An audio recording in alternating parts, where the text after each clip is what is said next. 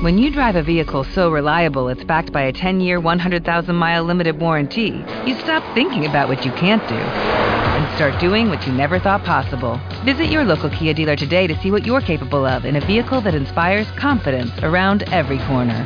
Kia, movement that inspires.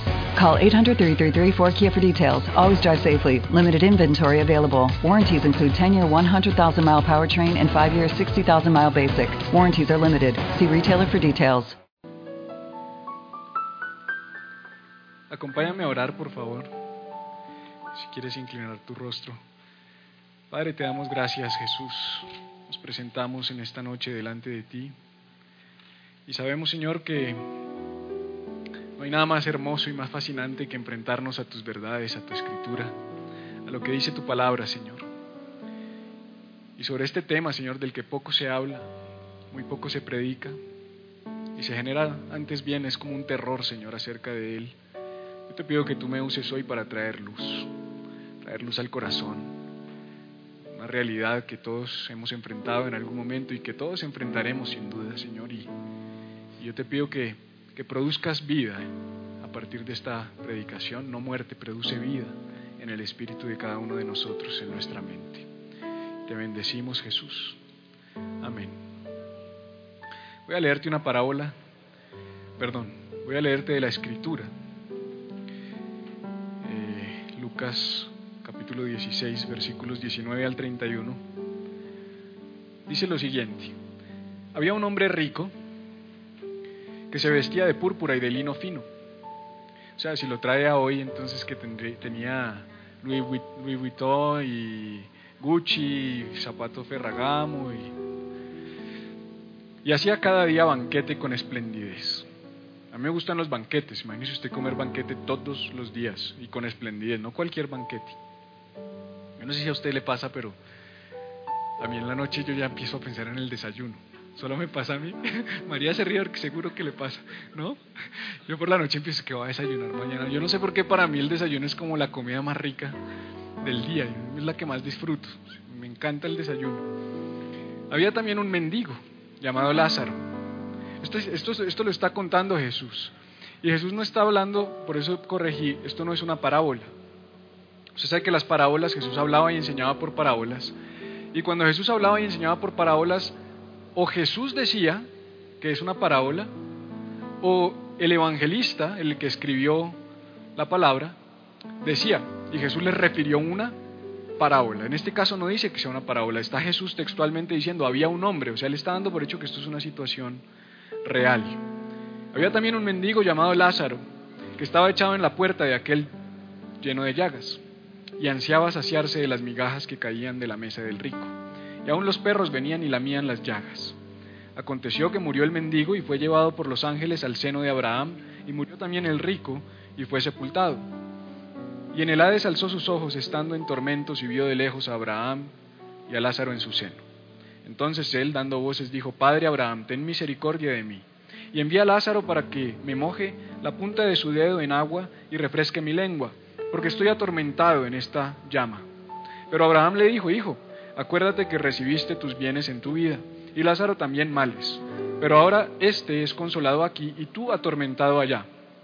Además de todo esto, una gran cima está puesta entre nosotros y vosotros, de manera que los que quieren pasar de aquí a vosotros no pueden ni de allá pasar acá. Entonces le dijo, te ruego pues, padre, que le envíes a la casa de mi padre, porque tengo cinco hermanos para que les testifique, a fin de que no vengan ellos también a este lugar de tormento. Y Abraham le dijo a Moisés y a los profetas tienen, oíganlos. Él entonces dijo, no, padre Abraham, pero si alguno fuere a ellos de entre los muertos, se arrepentirían. Mas Abraham le dijo, si no oyen a Moisés y a los profetas, tampoco se persuadirán, aunque alguno se levante de los muertos.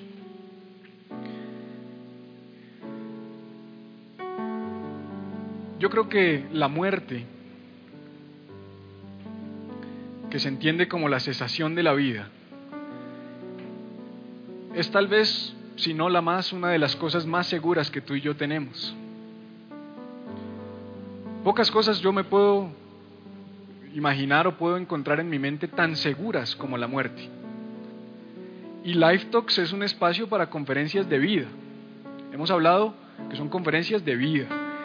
Y yo les he prometido que en este espacio tendremos mensajes absolutamente prácticos y relevantes para el día a día. Y me debatí mucho cuando el Señor puso en mi corazón habla de la muerte. Le dije, no, Señor, déjame eso para el discipulado. Porque esto es, un, esto es una punta de anca difícil de digerir. Y el Señor me dijo, pero no quieres temas prácticos para la vida. ¿Qué más práctico que la muerte? ¿Qué más real que la muerte? ¿Qué más, qué más parte de nuestra vida que la muerte? Sea porque la experimentes de manera cercana con algún ser querido o porque todos en algún momento vamos a llegar allá. Si hay algo que tú y yo tenemos seguro es la muerte. Entonces creo que es un tema supremamente práctico, pero yo no quiero traer este tema como un tema oscuro, como un tema difícil de entender. Al contrario, quiero proveer luz sobre este tema. Te soy sincero, en mis 20 años de cristiano, de los cuales eh, llevo muchos predicando la palabra, pero también he escuchado miles de predicaciones. Nunca he escuchado una predicación sobre la muerte. Jamás. No sé si tú la has escuchado. Yo nunca he escuchado una predicación sobre la muerte. Y veo mucha ignorancia alrededor del tema. Veo mucho desconocimiento. Es un tabú. Es algo que no queremos tocar. Ahora me decía Edgar afuera, me decía, a mí cuando me tocaban el tema yo cambiaba el tema, yo huía. Yo no sé si tú eres de los que cuando vas por ahí canaleando y llegas a un canal que no quieres, lo cambias. ¿Tú haces eso? ¿Te dejan coger el control en tu casa? No. Sí. Cuando yo llego a ciertos canales, ahí mismo los paso. Hay cosas que yo no quiero ver, las paso ahí mismo. Y la muerte es uno de esos temas que como que pasamos de rapidez. O sea, prefiero cuando me llegue, cuando me toque, pero resulta que muchas veces llega y no estamos preparados para ella, no estamos preparados para, para enfrentarla. Entonces yo te voy a llevar varias verdades y voy a tratar de acabar a las 8 y 35, 8 y 40 tengo mucho tema para llevar, pero no sé cuánto me va a rendir con el tema. Depende de ustedes. Y si no los alcanzo a cubrir todos, hacemos una segunda parte el próximo miércoles. De hecho, yo creo que va a haber una segunda parte, aun si lo cubra todo, porque hay varios temas que no vamos a alcanzar a abordar. Y les voy a pedir al final, al final, eh, que realmente que hagan la tarea, que se lleven algunas preguntas sin resolver, porque les aseguro que no las voy a resolver todas y, me las hagan. Me las pueden mandar a mi Facebook o me las pueden mandar por WhatsApp para que las podamos complementar de hoy en ocho si es que encontramos las respuestas. Entonces voy a empezar a hacerlo de manera muy práctica. Lo primero que quiero establecer, y ya lo dije, es que todos moriremos. La muerte es una realidad que nos va a llegar a todos. O sea que indiscutiblemente tuve misericordia de ti, no sé que te me mueras ahí parado. Todos moriremos, todos moriremos. Mire lo que decía en la parábola que estábamos leyendo, dice, que había un hombre rico y un hombre como pobre. ¿Y qué pasó con el hombre rico? ¿Y qué pasó con el pobre? O sea, que los ricos y los pobres mueren. O sea, lo que está tratando de Jesús está poniendo un contraste y ahí lo que nos está diciendo es todo el mundo se va a morir. Tengas, lo tengas todo o no tengas nada. Probablemente la muerte fue distinta. Yo me imagino que la muerte de Lázaro fue una muerte complicada. Porque dice la Biblia que estaba lleno de llagas y que estaba a la puerta y que los perros lo lamían. Imagínate cómo fue la muerte de ese hombre. Mientras que la del hombre rico debió haber sido bastante diferente. De hecho, dice la Biblia que él tuvo un funeral, que él tuvo un entierro. ¿Sabes que solo los ricos tenían una tumba? Por eso Jesús no tuvo tumba. Por eso tuvo que José eh, de Arimatea eh, entregar su tumba para enterrar a Jesús, porque era un hombre rico. Pero los que no tenían tumba, ¿qué hacían? Los bajaban de donde, bueno, si hubieran bajado de la cruz a Jesús, lo hubieran tirado a una fosa común, lo hubieran prendido al fuego en los basureros. O se lo hubieran comido los aves, o se lo hubieran comido los perros. Y ese, ese seguramente fue el, el destino de Lázaro. Pero este hombre rico tuvo todo un funeral. Y mira lo que dice la Biblia, dice en Hebreos 9:27 dice, así como cada persona está destinada a morir una sola vez y después vendrá el juicio. O sea, todo el mundo está destinado a morir. Por lo menos una vez. Por lo menos una vez. ¿Cómo así? Empiece a tener preguntitas ahí, las vamos a ir tocando. Por lo menos una vez. Tú y yo vamos a morir por lo menos una vez. Y después vendrá un juicio, tema que no voy a tocar en detalle el día de hoy. Es una realidad absoluta. Es una realidad. Este año es el año en el que más cerca he visto la muerte, no por mí, sino porque he visto más personas morir, cercanas, de la familia, de amigos cercanos.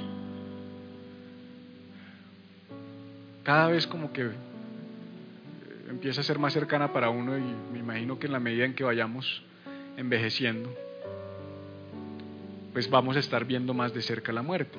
Qué bueno tener claridad, qué bueno tener luz, qué bueno tener tranquilidad frente a este tema. Realmente no controlamos el día y la hora. Es otra realidad. Tú y yo no podemos controlar el día y la hora de nuestra muerte. Sabemos cuándo vamos a morir, perdón, sabemos que vamos a morir, pero no sabemos cuándo vamos a morir, no sabemos cómo vamos a morir, no sabemos de qué vamos a morir. No tenemos control sobre este día. Mira lo que dijo el rey Salomón en el libro de Eclesiastés. Dijo, nadie puede retener su espíritu y evitar que se marche. Qué interesante que de entrada él está planteando que la muerte es cuando el espíritu deja el cuerpo.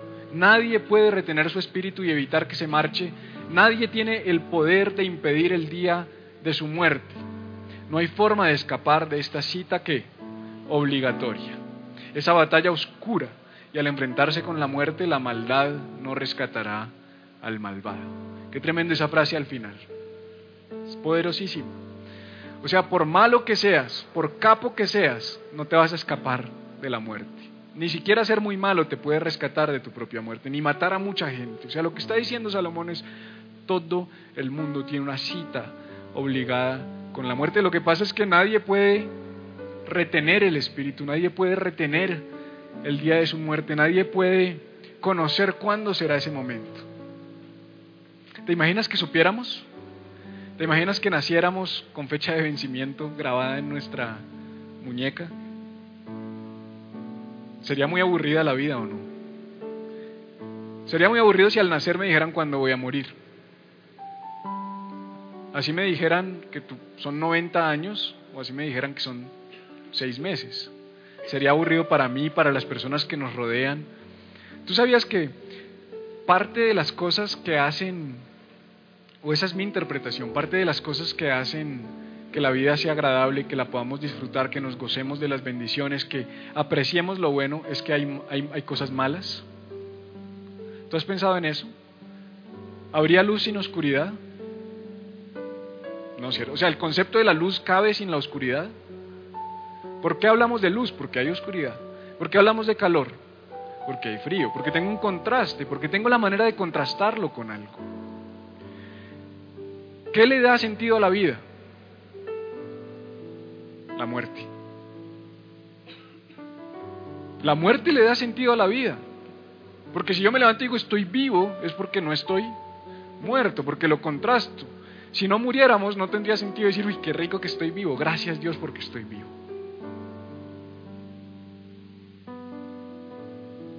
Pero si yo supiera cuándo voy a morir, sería como, como insípido. No sé, algunos de pronto contarían sus, sus días. Sería muy triste si supiéramos ese momento. Hay tres tipos de muerte que nos permite ver la palabra de Dios o la Biblia. Y no me refiero a tres formas de morir. Una película que yo veía cuando, cuando era adolescente se llamaba The Faces of Death. No sé si alguna vez la vieron, Las caras de la muerte. ¿No la vio? No, había nacido. Para saber que usted es mayor que yo. Faces of Death, un documental. Muchas formas de morir. Pero la Biblia nos permite ver por lo menos tres tipos de muerte y quiero hablar de ellos ahora. El primero, por supuesto, es la muerte física. La muerte entendida como aquel momento en el que nuestro cuerpo muere, como aquel momento en el que nuestro cuerpo deja de ser, cuando dejamos de respirar, cuando damos nuestro último aliento de vida. Y es la forma más común de muerte, es la forma más clara en, nuestra mente. Cuando hablamos de muerte, eso es lo que tú piensas. Cuando yo digo piensa en muerte, tú piensas en eso. Piensas en la muerte física, la muerte del cuerpo. Y evidentemente ese es un tipo de muerte importante, pero quiero empezar a establecer un concepto interesante. La muerte física no es extinción. La muerte física no es extinción. Grábate eso en la cabeza, porque eso ya, e, esa sola idea ya empieza a cambiar tu perspectiva de la vida y tu perspectiva de la muerte. La muerte física no es aniquilación. Cuando tú te mueres no dejas de existir. Mucha gente le tiene mucho temor a la muerte porque piensa que cuando muere deja de existir. Piensa que cuando muere ya no, ya no existo más, se acabó, o sea, se acabó mi vida, dejé de ser. Y realmente eso no dice la Biblia acerca de la muerte física. Acuérdese de escribir las preguntas y las cosas que no le queden claras. Mira lo que dice la Biblia, Génesis 3:19 dice, con el sudor de tu frente obtendrás alimento para comer hasta que vuelvas a la tierra de la que fuiste formado, pues fuiste hecho del polvo y al polvo volverás. O sea, aquí está hablando de la muerte física. ¿Qué fue hecho del polvo? Tu cuerpo. Tu cuerpo. ¿Te acuerdas de la predicación que vimos de, del origen? Y vimos cómo el ser humano, a diferencia de todos los demás seres creados, fue creado de Dios, fue a partir de Dios. Sin embargo, la Biblia sí dice que Dios formó del barro al hombre. Lo que pasa es que después sopló aliento de vida. Ahí está la creación del ser espiritual. Pero el, el cuerpo físico vuelve a la tierra. Así como vino de la tierra, vuelve a la tierra. Eso, por ejemplo, es lo que pasa con los animales. Los animales vuelven a la tierra. ¿Qué pasa con su alma? No sé. Y no escriba esa pregunta porque no tengo ni idea. No se lo voy a poder responder nunca. ¿Va a, haber, ¿Va a haber cielos en el gato? Me preguntó Luisa. Le dije, uy, no sé, Luisa. Casi se pone a llorar. Le dije, no, yo creo que sí. Y van a ronronear y todo. No te preocupes. El cielo va a ser un lugar de ronroneo eterno. ¿sí? Si eso te hace feliz, pues está bien. Pero realmente no sé. No, la Biblia no es clara ni abunda acerca de eso. Sí es clara en que a los animales vuelven a la tierra. Y dice así mismo que nosotros volvemos a la tierra. Y uno podría pensar que, ah, ok, esa es la muerte, volví a la tierra. Me convertí en una matica. En Italia están haciendo un proyecto que se llaman burial pots. Son como unos pots donde meten a la gente en posición fetal y la idea es que siembran una semilla y de eso salga un árbol. Para que en vez de que te entierren en un cajón, pues te entierran como en esa posición fetal con una semilla y en vez de ir a visitar una lápida van y visitan un árbol, que es vida. Tiene un concepto bonito pero, pero al final es porque piensan que tú vuelves a la tierra y pues ya, y pues tus órganos, tus huesos se convierten en nutrientes para la tierra y, producen vida y entonces es la continuación de la vida. Realmente eso no es lo que dice la escritura y lo vamos a ver ahorita en detalle. Pero la muerte tal vez más desconocida y que muchos no entienden y no comprenden no es la muerte física, sino es la muerte espiritual y para leer la muerte espiritual quiero referirme a una historia donde Nicodemo, un hombre religioso, se acercó a Jesús y dice que había un hombre llamado Nicodemo, Juan capítulo 3, un líder religioso judío de los fariseos. Los fariseos eran los religiosos, los top, o sea, este hombre estaba en el Sanedrín, este hombre era de la cúpula de los religiosos. Una noche fue a hablar con Jesús. Él fue a hablar con Jesús de noche porque a él no lo podían ver hablando con Jesús de día. No, no podía. Esta gente quería matar a Jesús, pero este tipo dijo, este señor tiene algo raro, hay algo distinto en él. Y se fue a preguntarle y le dijo, rabí, que significa maestro, todos sabemos que Dios te ha enviado para enseñarnos. Las señales milagrosas que hacen son la prueba de que Dios está contigo. O sea, este hombre se acercó y creyó que iba a agradar mucho a Jesús de pronto diciéndole, yo he visto todo lo que tú haces, yo me he dado cuenta que tú sí vienes de Dios. Porque los religiosos piensan entender y conocer las cosas que vienen de Dios. Ellos creen que se las saben todas, el religioso cree que sabe todo lo que viene de Dios. Y este hombre que era líder de los fariseos líder de los religiosos, o sea, este era un muy, muy, muy religioso, un tipo que era admirado dentro del contexto de la religión. Mire la respuesta que le da Jesús. Le dice, te digo la verdad, a menos que nazcas de nuevo no puedes ver el reino de Dios. En otras palabras, este tipo le dijo, yo que soy un religioso, que estoy por acá, y tú que estás aquí, Jesús, que eres un rabí, que eres un maestro, yo puedo reconocer, estando desde acá, que tú vienes de Dios. Y Jesús le dice, a menos que nazcas de nuevo, no puedes entender nada de Dios. En otras palabras, toda esa religión no te sirve para nada. En otras palabras, estás muerto, Nicodemo. De una manera muy sutil, lo que Jesús le estaba diciendo a Nicodemo, tú estás muerto. Tú no puedes entender las cosas que son de Dios. ¿Sabías que se puede ser religioso y estar muerto en el espíritu? Esto que estoy diciendo es profundo. Puedes ser muy religioso y estar muerto espiritualmente. Eso es lo que dijo Jesús, porque se lo dijo a un muy, muy religioso. Y le dijo, te digo la verdad, a menos que nazcas de nuevo no puedes ver el reino de Dios. ¿Qué quieres decir? O sea, me estás ofendiendo, dijo Nicodemo. ¿Cómo puede un hombre mayor volver al vientre de su madre y nacer de nuevo? Prueba todavía más de la ignorancia de Nicodemo, prueba todavía más de que Nicodemo no, no entendía lo que Jesús le estaba hablando. Y Jesús le contestó, te digo la verdad, nadie puede entrar en el reino de Dios si no, si no nace de agua y de espíritu. El ser humano solo puede reproducir la vida humana, pero la vida espiritual nace del Espíritu Santo.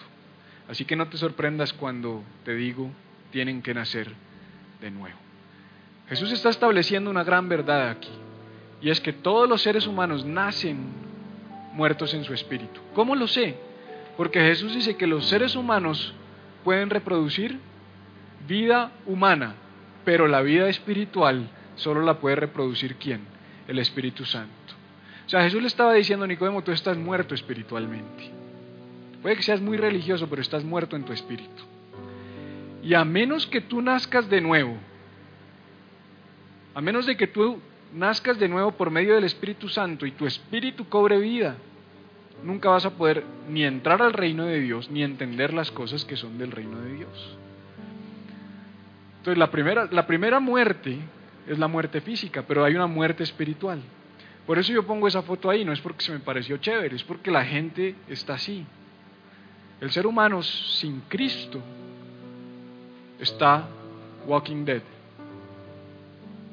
¿Sí? O sea, camina, come, respira. Por eso nos comemos unos a otros, de hecho. Yo no sé, ¿quién ve Walking Dead? Ay, ahorita se las van a dar de religiosas. Nicodemos. ¿No ven Walking Dead? Yo la veo porque me gusta, yo, porque me encanta. No no la perdemos con Cata, contamos los días para que llegue. Sí, verdad, me fascina, o sea, perdón. Yo no bailo, pero veo Walking Dead. Que José Víctor vino aquí a decir que él bailaba, yo no bailo, eso es del diablo, pero no, no le vayan a decir que yo dije, pero Walking Dead, mire, hay una, hay una relación tremenda ese, ese, ser humano, ese hombre espiritualmente muerto es malvado. Por eso el ser humano está, por, el, por eso el mundo está como está, porque el hombre no tiene a Dios. Estar muerto en el espíritu significa no tener a Dios. Si yo no tengo a Dios en mi vida, ¿yo cómo puedo hacerle el bien a los demás? Por eso Juan dijo, si no amas a tu hermano a quien ves, ¿cómo vas a decir que amas a Dios a quien no ves? Lo que estaba diciendo Juan es, la prueba de que tú realmente tienes una relación con Dios es que amas a los demás. Porque cuando Dios está en ti, tú amas lo que Dios ama. Y Dios ama a las personas. Eh, eh, tenemos que entender que hay una muerte espiritual. Que hay un ser humano que está separado de Dios. Que está lejos de Dios. Que está alejado de Dios. Y que el hombre solamente a través de la persona de Jesús puede recibir esa reconciliación con Dios.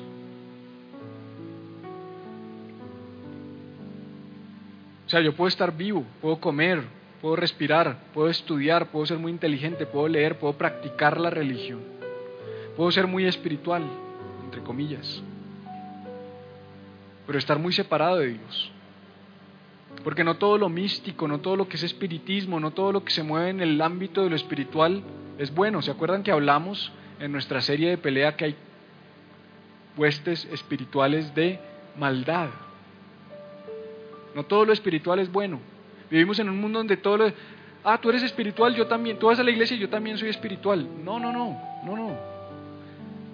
No tiene nada que ver una cosa. Este hombre era, este hombre era religioso, este hombre iba a la iglesia, este hombre era un líder eclesiástico. Y Jesús le dijo, estás muerto.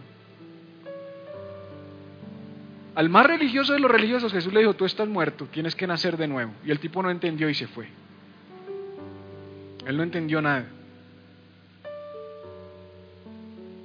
Por eso es que yo no peleo con los religiosos ni discuto con ellos, porque no entienden nada. No hay nada más difícil que convencer a un religioso. El más pecador de los pecadores.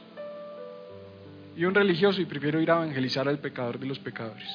y eso fue lo que hizo Jesús. ¿Con quién pasaba tiempo Jesús? Yo creo que Jesús dijo, no, estos, si Él los llamó sepulcros blanqueados. O sea, lo que dijo Jesús, por fuera ustedes son muy lindos, pero por dentro están muertos, son un sepulcro. Entonces, primera muerte, ¿cuál es? La física y la segunda muerte. Hay una tercera muerte de la que habla la Biblia y que es consecuencia, consecuencia de no atender el asunto relacionado con la muerte espiritual. La, mira, la muerte, la muerte física es inevitable, todos la vamos a enfrentar. La muerte espiritual no solo es inevitable, dice la Biblia que el hombre nace muerto en su espíritu. La Biblia enseña que un bebé que nació, que tan bonito, que acabó de salir de la barriguita de mamá, nació muerto espiritualmente. Eso es lo que enseña la Biblia, que nacemos en pecado. Y, Pablo dijo en Romanos 3, dijo, la paga del pecado es muerte. Dice, por cuanto todos pecaron y están separados de la gloria de Dios. Porque la muerte es producto y es consecuencia del pecado. Eso lo voy a tocar ahorita. Entonces la muerte física es inevitable, es inevitable. La muerte espiritual mm, no puedo ni siquiera decir que es inevitable, o sea, es, es simplemente es. La pregunta es, ahora que estás vivo, ahora que la gente está viva, ¿será que va a tomar alguna decisión para nacer espiritualmente? Que ese es el nuevo nacimiento del que estaba hablando Jesús. En otras palabras, tú y yo no podemos decidir cuándo moriremos, ni lo sabemos, pero sí podemos decidir y escoger cuándo dejaremos de estar muertos espiritualmente. ¿Sí? ¿Estoy enredado? ¿O los enredados son ustedes? ¿O ninguna?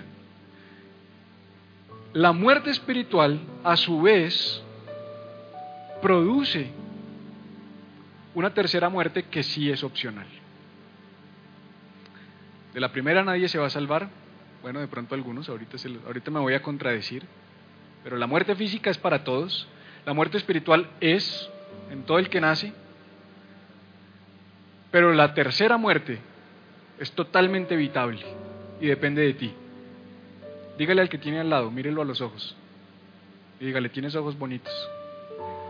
Y si es un hombre con un hombre, pues, se rieron o qué pasó, pues también. Esos hombres que no pueden reconocer la belleza de otro hombre o una mujer de otra mujer. ¿Ah? Gracias. Gracias, Rob. Tus zapatos están una chimba. Hay que hacerlo reír. Ahora dígale, ahora dígale, la tercera muerte depende de ti.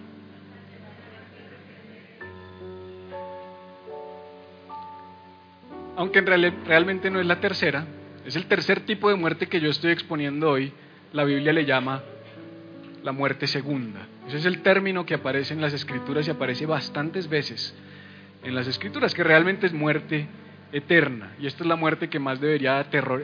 a esa sí deberíamos tenerle terror. A la muerte física, mira, hoy estamos, mañana no sabemos. Esa es una realidad. Hoy tú estás, mañana no sabes. Hoy yo estoy aquí con ustedes, mañana no. Yo no sé si el domingo yo voy a, bueno, el domingo no hay prédica. Por si acaso, es el sábado en la noche, pero yo no sé si el sábado en la noche yo voy a estar aquí con ustedes. Y no me asusta. Pablo dijo, para mí el vivir es Cristo y el morir es ganancia. ¿Por qué es ganancia el morir? Porque, sé para dónde voy. Voy a un lugar mejor. Pero esta muerte, esta segunda muerte, a esa sí hay que tenerle terror, porque es eterna. Esta es terrible. Y, y, el problema de la muerte eterna es que tampoco es extinción. Sería muy bueno que fuera extinción. Ojalá la muerte eterna fuera extinción. Si la muerte eterna fuera extinción, pues bueno, simplemente ¡puc! se desaparece. O sea, no hay conciencia, no hay nada. Pero la muerte eterna es eterna. Si fuera extinción, sería una contradicción decir una extinción eterna. Es, es un estado permanente de muerte. ¿Y qué es la muerte? Separación de Dios, gracias. Entonces, ¿qué es la muerte eterna? Eternamente separado de Dios. Escucha lo que te voy a decir.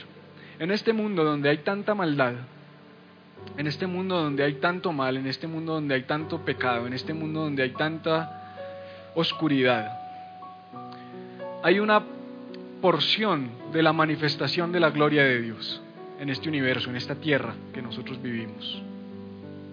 Es limitada, porque los salmos dicen que hay unas nubes de densa oscuridad que cubren la tierra, y es una oscuridad que impide que la gloria de Dios se manifieste completamente. Nadie ha visto a Dios, nadie ha visto la manifestación de la gloria de Dios de manera plena y completa, nadie, nadie, absolutamente nadie. Solo Jesús, solo el Hijo. Aún las personas, escucha esto, esto es importante, aún las personas que han negado tener una relación con Dios, las personas que se han negado a relacionarse con Dios, que no reconocen a Dios, que no quieren tener nada que ver con Dios, en este mundo, experimentan parte de los beneficios de que en este mundo haya algo de la manifestación de Dios. Por eso la Biblia dice que Dios es un Dios que hace salir el sol sobre buenos y malos, es un Dios que hace llover sobre buenos y malos. Lo que está diciendo es, hay bendiciones, hay beneficios de la presencia, de la gloria de Dios en esta tierra que impactan a todo el que la habite, crean o no. Pero la muerte eterna es un lugar donde ahí no va a haber nada, cero, absolutamente cero de la manifestación de Dios. Absolutamente nada. Si este te parece un mal lugar, este planeta, imagínate la eternidad en un lugar donde ahí sí definitivamente no va a haber ni este poquito de Dios. Esa es la muerte segunda. Y dice el libro del Apocalipsis, el que tiene oído, oiga lo que dice el Espíritu. El que venciere no sufrirá daño de la muerte segunda. ¿Cómo va a funcionar esto? porque no lo tengo aquí en detalle, pero te lo quiero explicar bien. Eh, ok, no, te lo voy a explicar al final. Esto es importante. ¿Sabías que la muerte no era parte del plan original de Dios? ¿Sabes que el diseño original de Dios no involucraba la muerte? Cuando Dios creó este universo y nos puso en él, Él nunca consideró la muerte como una alternativa sí como una consecuencia, que es distinto. Si yo le tengo que dar un correazo a mis hijos, ¿usted les da correazo a sus hijos? Sí. Y ojalá todos los papás le dieran correazo a sus hijos, porque este mundo sería muy distinto. Pues no, crea ahorita pues que los cojo salvajemente a correa, ¿no? Que María Jimena ya está, ¿de verdad? Con hebilla, les digo yo así. Últimamente, si acaso la hago tronar, ¿han hecho eso? Que la coge uno de. sí, a se queda persiguiendo a Santi.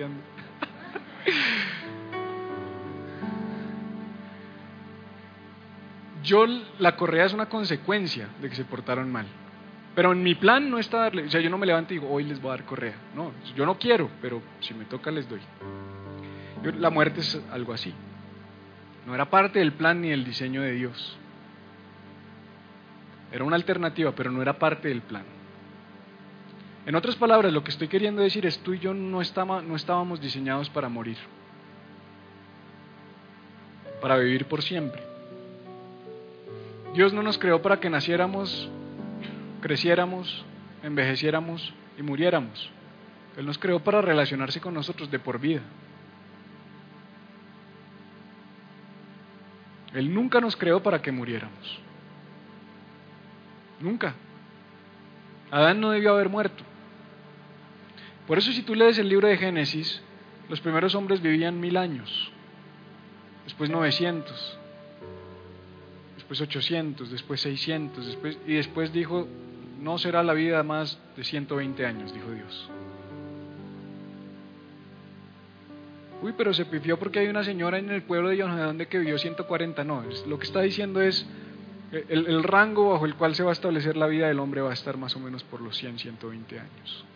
Y así, así es. Pero inicialmente no, no se suponía que tú y yo muriéramos. Dios nos creó para relacionarse eternamente con nosotros, por siempre. ¿Qué pasó? Génesis 1.27, así que Dios creó a los seres humanos a su propia imagen, a imagen de Dios los creó hombre y mujer. ¿Dios muere? No. ¿Y cómo nos creó? A su imagen. Estábamos diseñados para ser como Dios en ese sentido. Después, luego el Señor Dios formó al hombre del polvo de la tierra, sopló aliento de vida. ¿Aliento de qué? No de muerte, aliento de vida en la nariz del hombre. Y el hombre se convirtió en un ser viviente. Somos seres vivientes. Estamos creados y diseñados para vivir. Y después dice el 2.15 al 17, el Señor Dios puso al hombre en el jardín del Edén para que se ocupara de él y lo custodiara, pero el Señor Dios le advirtió, Puedes comer libremente del fruto de cualquier árbol del huerto excepto del árbol del conocimiento del bien y del mal. Si comes de su fruto, sin duda, morirás. La correa. ¿Y qué hizo Adán? Comió. ¿Y qué pasó? Murió. Y vinieron las dos muertes. En Adán vinieron las dos muertes. La primera, separación de Dios, fue expulsado. Lo puedes leer en versículos 22 al 24, si no me falla la memoria, que fue expulsado del jardín del Edén, separado de Dios. Y luego murió, más adelante, varios años después, pero murió. No se suponía que muriera. No se suponía que tú y yo muriéramos. ¿Eso qué quiere decir? Que hay vida después de la muerte.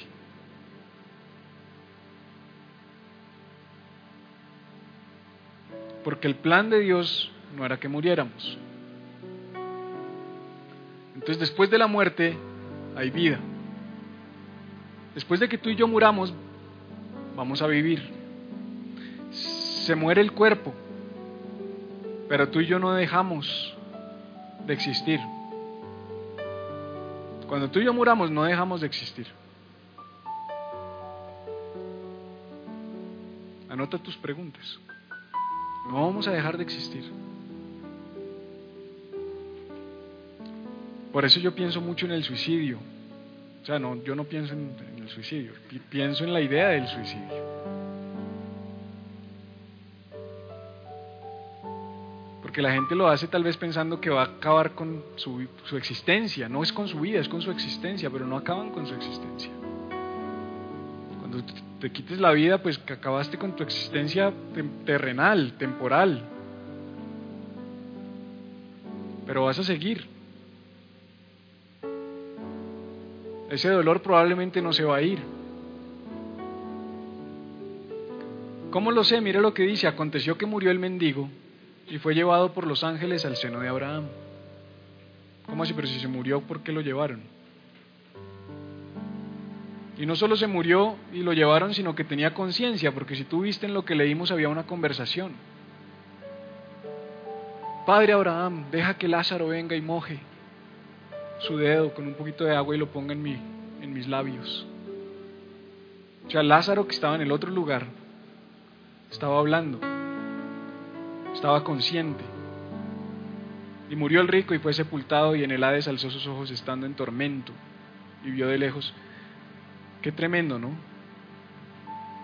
Qué tremendo que una persona se quite la vida porque está en tormento y el tormento continúa. Claro, no estoy diciendo que todo el que se quita la vida va a este lugar. No estoy diciendo eso. Ahorita te digo por qué no. Si alguien me recuerda, le digo por qué no. Que no es, no es algo que pensaba cubrir acá, pero de pronto puede ser una pregunta. es una pregunta muy común. ¿La gente que se suicida va al cielo o va al infierno?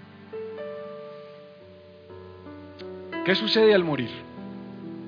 O sea, yo estoy aquí parado en este momento y en cualquier momento muero. ¿Qué pasa después? ¿Qué pasa el minuto inmediatamente después? ¿Qué pasa en los siguientes cinco minutos? Y esta conferencia es muy distinta de todas las demás que hemos dado acá porque es que de todo lo que yo te hablo en Live Talks, pues yo tengo autoridad para hablarte porque lo he vivido. Pero es que yo no me he muerto. Sí, o sea, yo no te puedo hablar de, no, por mi experiencia el día que yo morí. Sí, capaz que me invento un cuento y me lo creen, pero no, no es así. Entonces tengo que hablar es con la escritura, no puedo hablarte más con nada, con nada más que con la escritura, que es lo único que me da luz para hablar de este tema. ¿Qué sucede al morir? Había tres personas en la cruz, una era Jesús, un ladrón al lado, otro ladrón a su lado, hombres malos, malvados. Tú no estás en la cruz porque sí, solo Jesús estaba ahí porque sí, por envidia y por egoísmo y por todo lo que generó en los religiosos. Pero había dos hombres muy malvados, uno a cada lado de Jesús, uno se burló de él y le decía, pues si eres el Mesías, bájate de esa cruz, ¿no? Tantos milagros que hiciste, sálvate. No pues que eres el salvador de la humanidad, no te puedes ni salvar a ti mismo.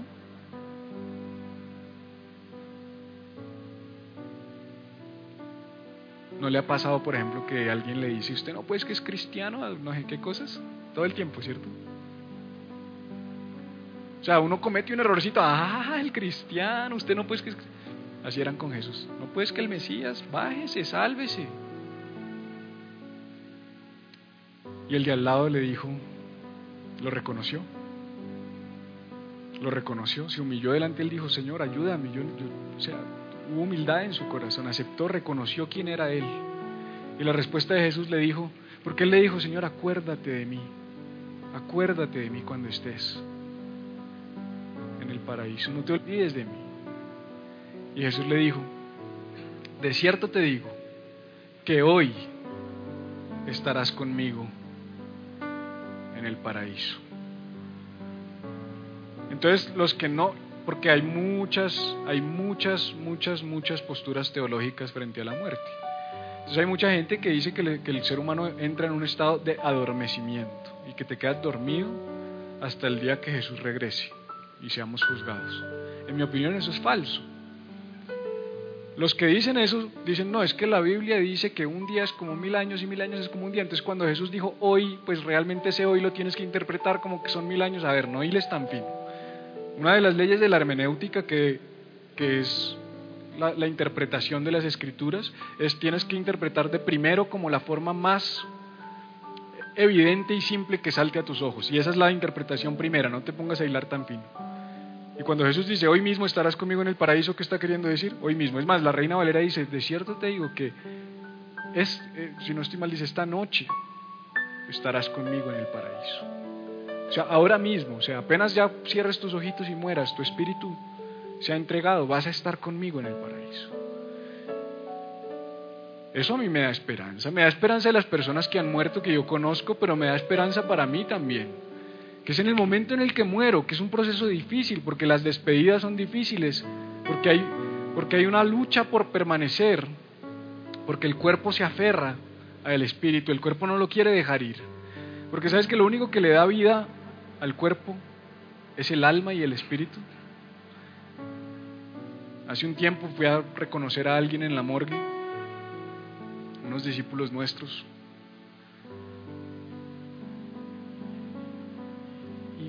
la, mamá del muchacho me decía, mírelo tan bello, pero, pero eh, no es él, no es, no es, acababa de fallecer. Pero era, evidente que ya no está ahí. No sé si has visto a alguien muerto, pero es evidente que aunque está ahí, el cuerpo es, todo es, ya no, es evidente, no tienes que tocarlo. se nota que no, no hay vida en ese lugar, porque lo que da vida es el alma y el espíritu.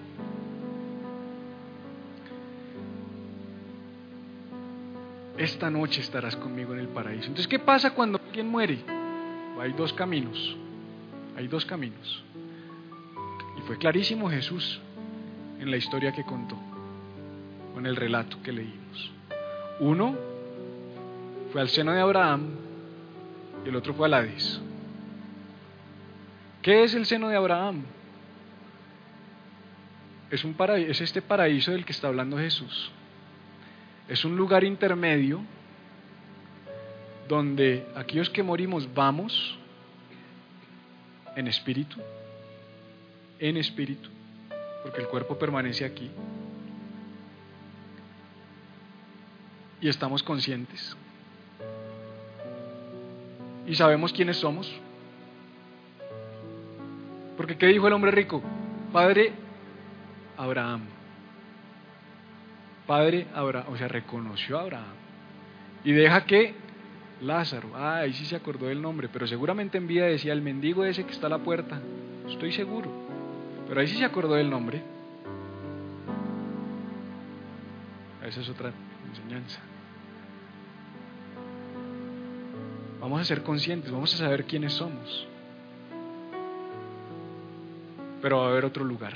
Dice que es un lugar de tormento.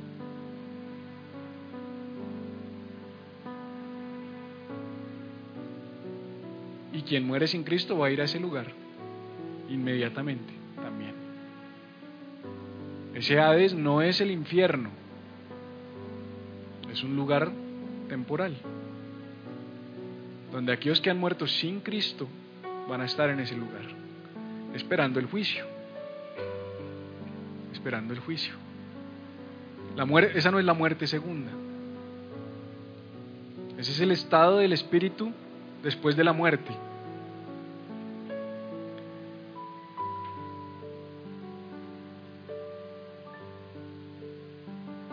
Algunos no murieron. También eso es cierto. Hay dos personas que la Biblia relata que no murieron. ¿Por qué? No sé. Enoch y Elías. No, Jesús sí murió. Jesús murió y venció a la muerte, él bajó y dice que le predicó a los espíritus encarcelados.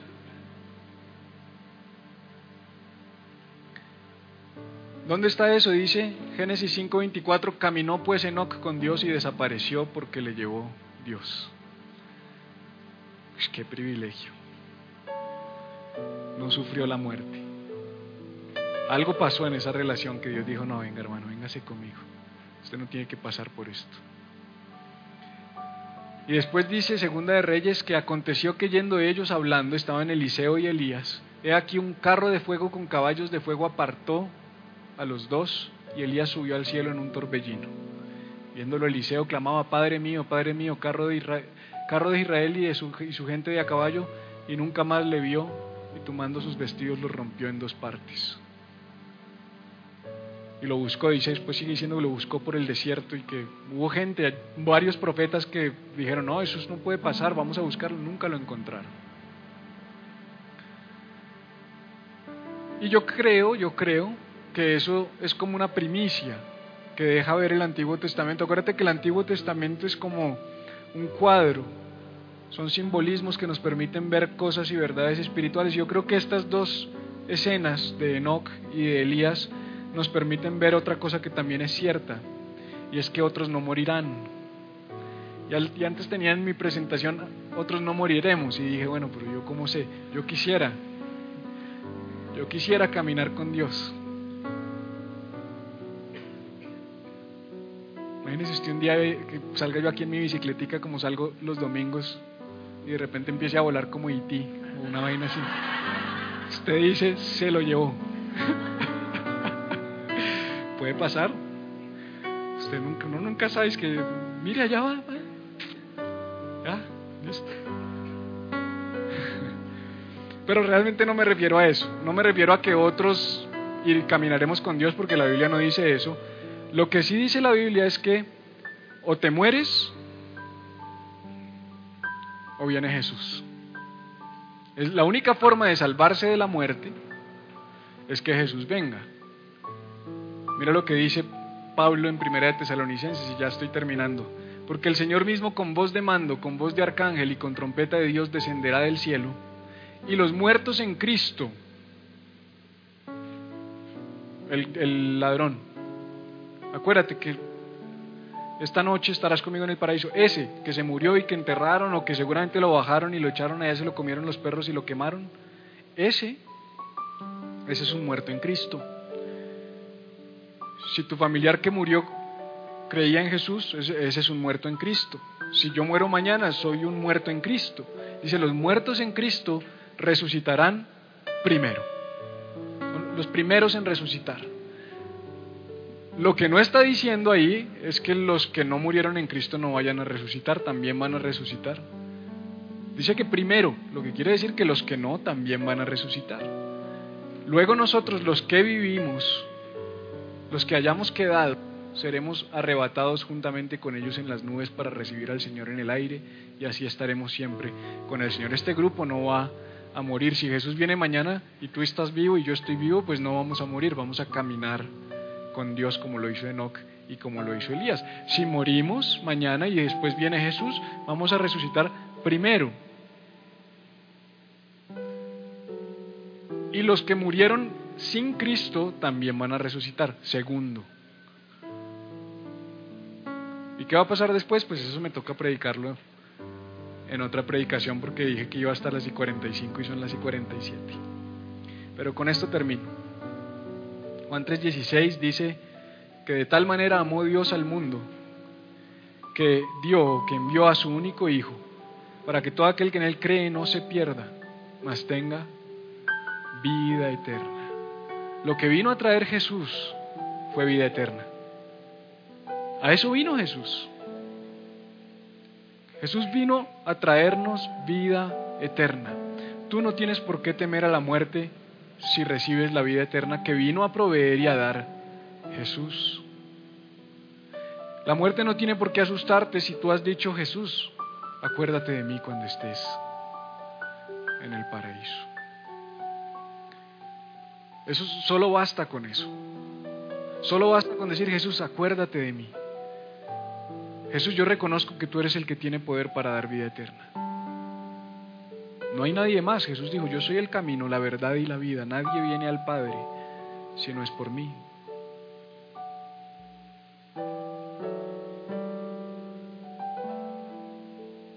La pregunta es, ¿has entregado tu eternidad a Jesús? ¿Has puesto tu eternidad en manos de Jesús? ¿O todavía estás diciendo, voy a mirar a ver? Voy a mirar a ver qué pasa. Voy a mirar a ver qué pasa. Fue el último consejo de Salomón y con esto acabo. Dice Salomón en el Eclesiastés 12.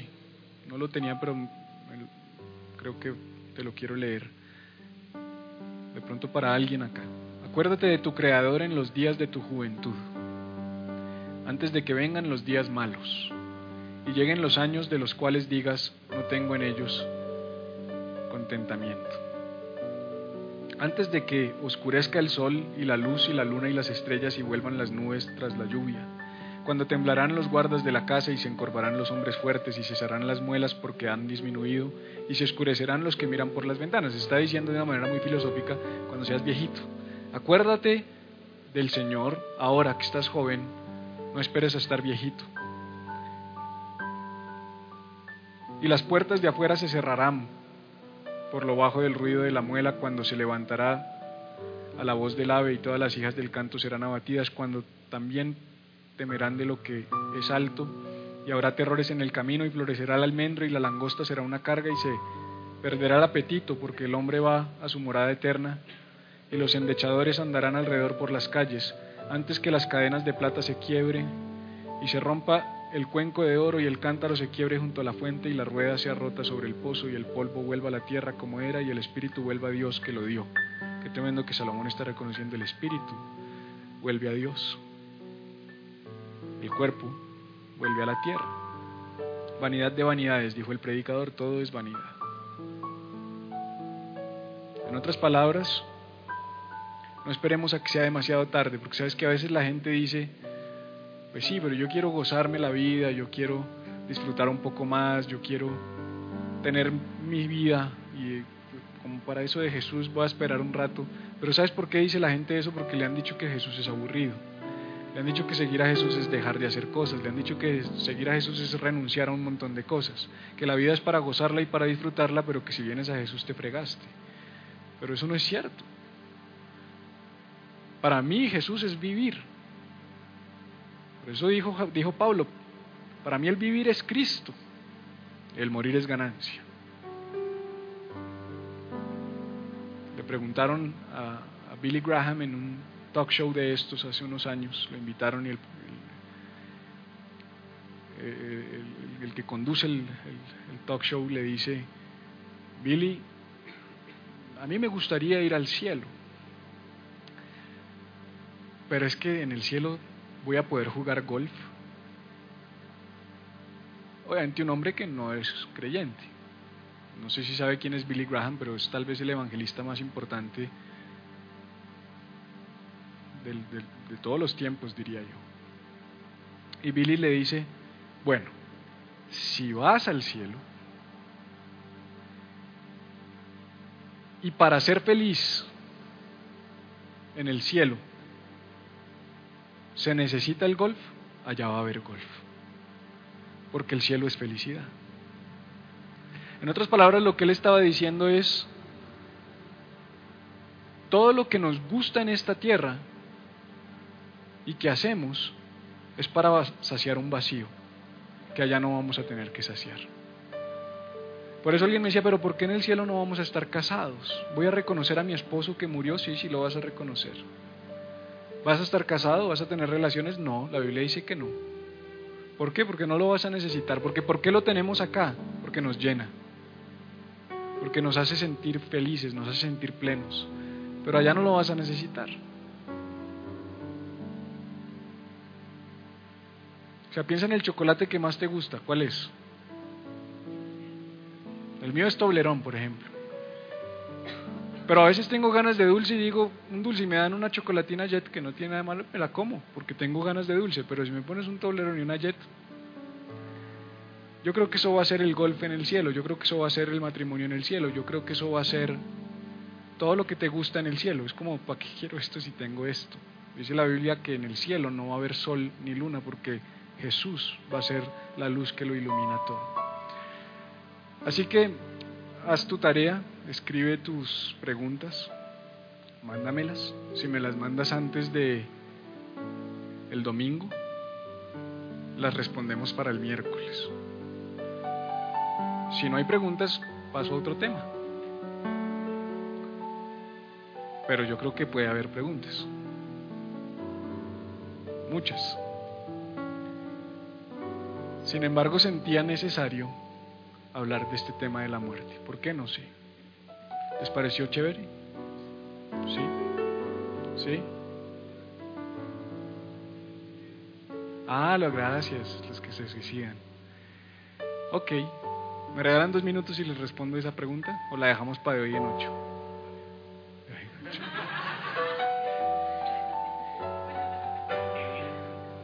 Ah, bueno. ¿De en ocho? ¿Quién dice que de en ocho? ¿Y quién dice que hoy?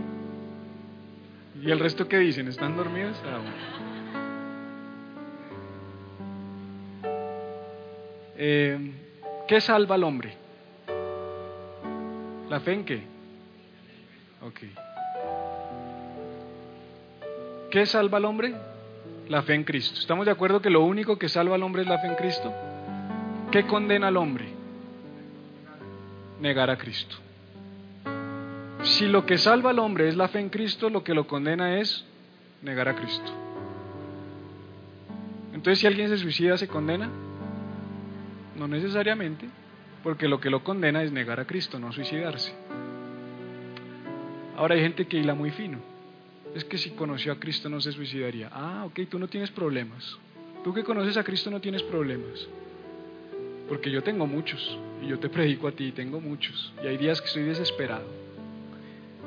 Y no puedo decirte que tengo pensamientos suicidas porque gracias a Dios eso no, no está en mi temperamento, pero estoy seguro que con problemas como los que tengo, si tuviera esa tendencia, los tendría con o sin Cristo.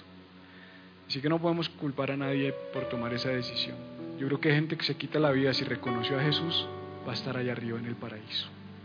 Sencillo, porque lo que condena es no confesar a Cristo. ¿Está? ¿Respondida? Oremos. Padre, te damos gracias por tu verdad. Gracias porque nos hablas. Gracias porque hay esperanza en ti, Señor. Gracias porque en medio de, de un mundo tan difícil, Señor, y de momentos y tiempos tan difíciles como los que estamos viviendo, donde la muerte es una realidad cada vez más cercana, Señor, y no solamente la muerte natural, sino muertes violentas, donde hoy tanta gente se quita la vida porque no hay esperanza, donde muchos le quitan a otros la vida por un teléfono, por un reloj, por un problema de celos, de envidia, por plata, por negocios. Nosotros tenemos la esperanza de que para, para el que te ha reconocido, no para el que ha sido bueno, no para el que se ha portado bien, no para el que ha hecho buenas obras, para el que te ha reconocido, solo basta con eso. Para el que te ha reconocido, el morir es ganancia. Y sabemos que tu misericordia es tan grande que ha alcanzado a nuestros seres queridos que, aunque pudieron haber vivido toda una vida desordenada, como lo hizo ese ladrón en la cruz, en su último respiro, con haber dicho, acuérdate de mí, tú ya les dijiste, estarás conmigo en el paraíso. Qué prueba más grande, Señor, de tu infinito amor y misericordia. Gracias porque cuando muramos estaremos en el paraíso. Y cuando vengas, Señor, si estamos con vida nos llevarás contigo. Y si hemos muerto, pues nuestro cuerpo resucitará. Y se encontrará con ese espíritu que está en el paraíso. Iremos a estar en tu presencia y estableceremos un nuevo reino, un nuevo cielo, una nueva tierra en este planeta, Señor. Gracias, Jesús. Te pido que si alguien aquí en este auditorio o que nos ve por internet no te ha entregado su eternidad, lo haga. Y si ese eres tú, solo basta con que le digas, Señor, acuérdate de mí. Enséñame a caminar contigo y, llévame contigo, Señor, cuando, cuando muera. Gracias, Jesús. Amén. ¿Qué tal si le das un aplauso a Jesús?